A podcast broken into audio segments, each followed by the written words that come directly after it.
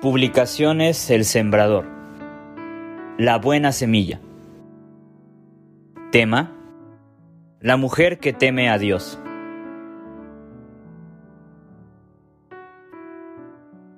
Tres.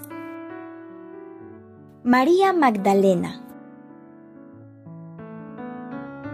La historia. El Señor Jesucristo, cumpliendo con su misión en esta tierra, había escogido a doce varones para que estuviesen con él, y aprendieran de él lo necesario para que continuaran con su labor cuando él regresara victorioso a sentarse a la diestra de su Padre. Cuando el Señor Jesús y los doce iban por todas las aldeas predicando y anunciando el Evangelio, habría necesidades que suplir. Es por esto que leemos. Algunas mujeres le servían con sus bienes. Lucas 8, 2 y 3. Lea sobre esto en Lucas capítulo 8, versículos 1 al 3. La mujer. Entre estas mujeres que seguían al Señor Jesús se hallaba María Magdalena, de la que habían salido siete demonios. La María de la historia de nuestra lección pasada era pura y sin tacha, pero esta fue todo lo contrario. Era pecadora y estaba controlada por Satanás. Sin embargo, después de su encuentro con Cristo, fue una nueva criatura, liberada de su esclavitud. Pero como veíamos en las lecciones pasadas, para recibir su curación, necesitó Inciso A. Clamar al Señor como lo hicieron los hijos de Jacob estando esclavos en Egipto. Inciso B.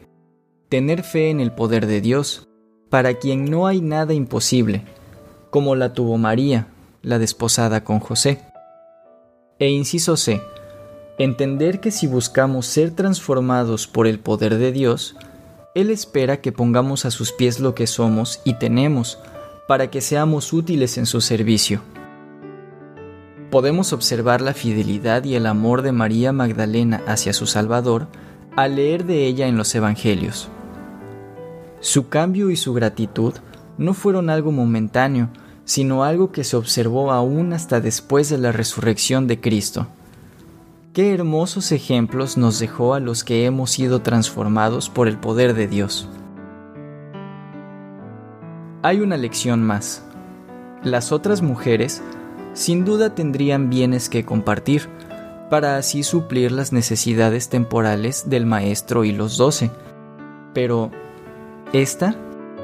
Pensamos que solo tenía sus habilidades y destrezas manuales en la cocina y con la aguja para poner a los pies de su señor.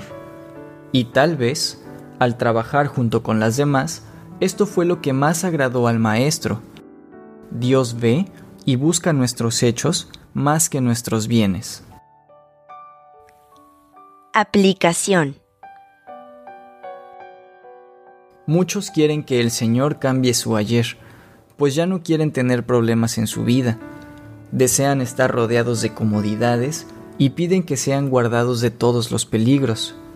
Pero no están dispuestos a renunciar a su antigua manera de vivir en lugares y con personas que no son de Dios desean aún tener el control de lo que hacen y seguir tomando todas sus decisiones respecto a dónde van y cómo actúan, y piensan que andar todo el tiempo con Cristo va a ser triste y aburrido. Por eso quieren hacer convenios que abarquen solo hacerlo algunas horas en algunos días. Esto no es lo que hizo María Magdalena, ni es lo que el Señor Jesucristo espera de los que piden ser sanados por Él. Dios busca corazones comprometidos, y la fe necesaria que va a manifestarse en obras que engrandecen a su Señor. Dios busca acciones que duren y gratitud que las impulse.